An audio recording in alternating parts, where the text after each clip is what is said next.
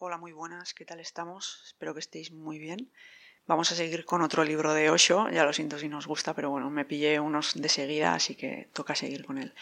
Este se llama Coraje, como subtítulo tiene La alegría de vivir peligrosamente. Ya sabemos que, bueno, Osho era un poco controvertido, así que, bueno, seguimos con esta línea y con este libro. Entonces, eh, en principio compartiré, pues básicamente la idea principal del libro, porque se repite bastante, la verdad.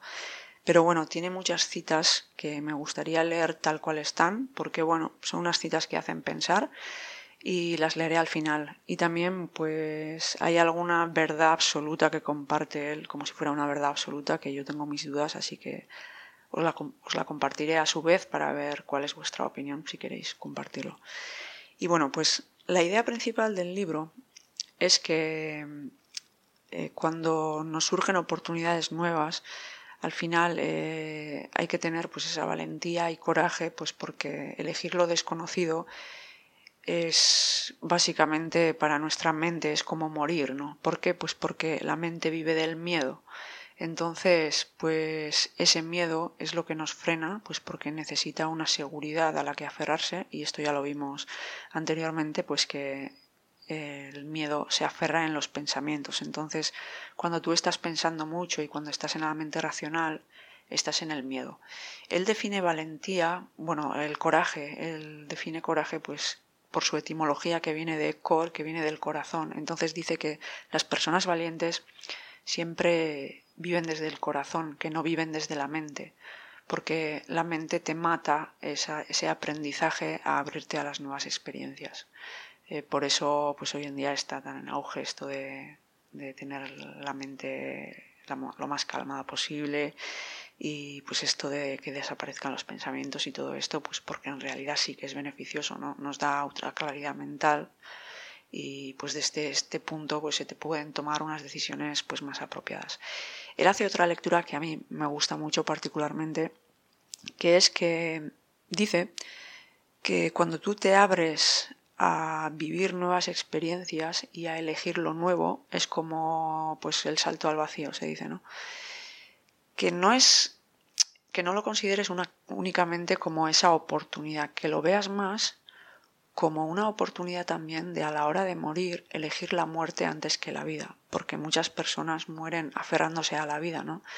Él dice que cada vez que hacemos este salto cuántico, eh, el aprendizaje es mucho mayor, el florecimiento o la oportunidad de florecimiento también es mucho mayor y que es por eso que con todas esas decisiones que tomamos de seguir adelante o, o de dar un salto, digamos, pues de fe, pues con todas esas ocasiones, al final, a la hora de morir, elegimos la muerte y por eso en la reencarnación también nacemos con, con más decisión y menos dudas y con un carácter como mucho más estable, según él, ¿vale? Es una teoría. Y luego, eh, lo que tengo dudas que os quería compartir es que él comparte lo siguiente. Él dice que una persona valiente nunca será intelectual, entendiendo intelectual yo creo que como racional. Eh, creo que hace esta lectura por los hemisferios de la mente. Yo no sé en su época qué estudios científicos habría sobre la mente, pero bueno, él dice que una persona valiente siempre será irracional y que una persona cobarde siempre será racional. Yo no sé, esto como verdad absoluta, pues no, a mí me cuesta aceptarlo, no sé, pero bueno, eh, os lo dejo ahí por si alguien tiene pues una definición más clara, pues si quiere compartirlo. Y bueno, eh, con, esta, con esta explicación que os acabo de dar, también compartía una meditación, por si alguien quiere hacer una meditación. Siempre se dice, ¿no? Que él dice que desde el silencio, desde ese punto, pues, eh, porque se entiende también el silencio como silencio mental, ¿no? Entonces, como hablamos de que la mente está asociada al miedo, que en realidad cuando tú trascendes al ego estás luchando contra el ego, pero en realidad el, enemigo original, él dice que es el miedo, no el ego, que el ego viene del miedo. Vaya. Entonces, en cuanto a la explicación, yo lo dejaría aquí. Básicamente se trata de que para tener valentía habría que vivir desde el corazón, porque desde el estado del ser original, pues sin pensamientos, desde ese punto, pues es donde, donde se tiene pues ese coraje, ¿no? Y luego pues esto vas y lo pones en práctica. Pues necesitarás un poco de meditación, yo creo. Y bueno, quiero terminar simplemente pues citando algunas de las citas que tengo aquí apuntadas y sin más las voy a leer y pues nada, espero que os guste. Aceptar el desafío de lo desconocido a pesar de todos los miedos es valentía. La ciencia es el asesinato del misterio. La sabiduría nace del encuentro del corazón y el intelecto. El futuro no se puede planificar. Si quieres que llegue algo nuevo, no puedes crearlo en base a creencias pasadas. Lo nuevo llega de repente, te sorprende, no lo prevés porque no lo has vivido antes. Es imposible predecirlo. La lucha es entre la muerte y el amor. Si puedes dar, no morirás. Antes de ser despojado de algo, ya lo habrás dado, lo habrás regalado, no morirás. La muerte no existe para el que ama. Tienes miedo, pero a pesar del miedo te arriesgas. Eso es valentía. Ir a pesar de ti mismo, ese es el significado de valiente. No quiere decir sin miedo, quiere decir lleno de miedo, pero no dominado por el miedo. Cuanto mayor es el riesgo, mayor es la posibilidad de crecimiento. Nada ayuda más al hombre en su crecimiento que el amor. Las personas que tienen miedo de amar seguirán siendo infantiles, inmaduras y verdes. Solo el fuego del amor te da madurez. La mejor forma de destruir a un ser humano es destruir la espontaneidad de su amor. El amor es un estado de salud, el odio es un estado de enfermedad. El amor requiere mucho coraje, porque hay que sacrificar el ego, Solo podrán amar aquellos que estén dispuestos a no ser nadie. Solo quienes están dispuestos a no ser nada, a vaciarse de sí mismos, están listos para recibir el regalo del amor del más allá.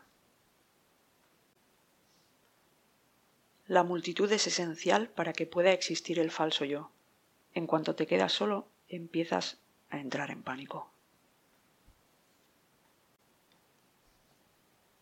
Lo verdadero ya lo tienes, solo tienes que quitar lo falso. Acostúmbrate a elegir lo desconocido, lo arriesgado, lo peligroso, lo inseguro, dejando atrás lo conocido.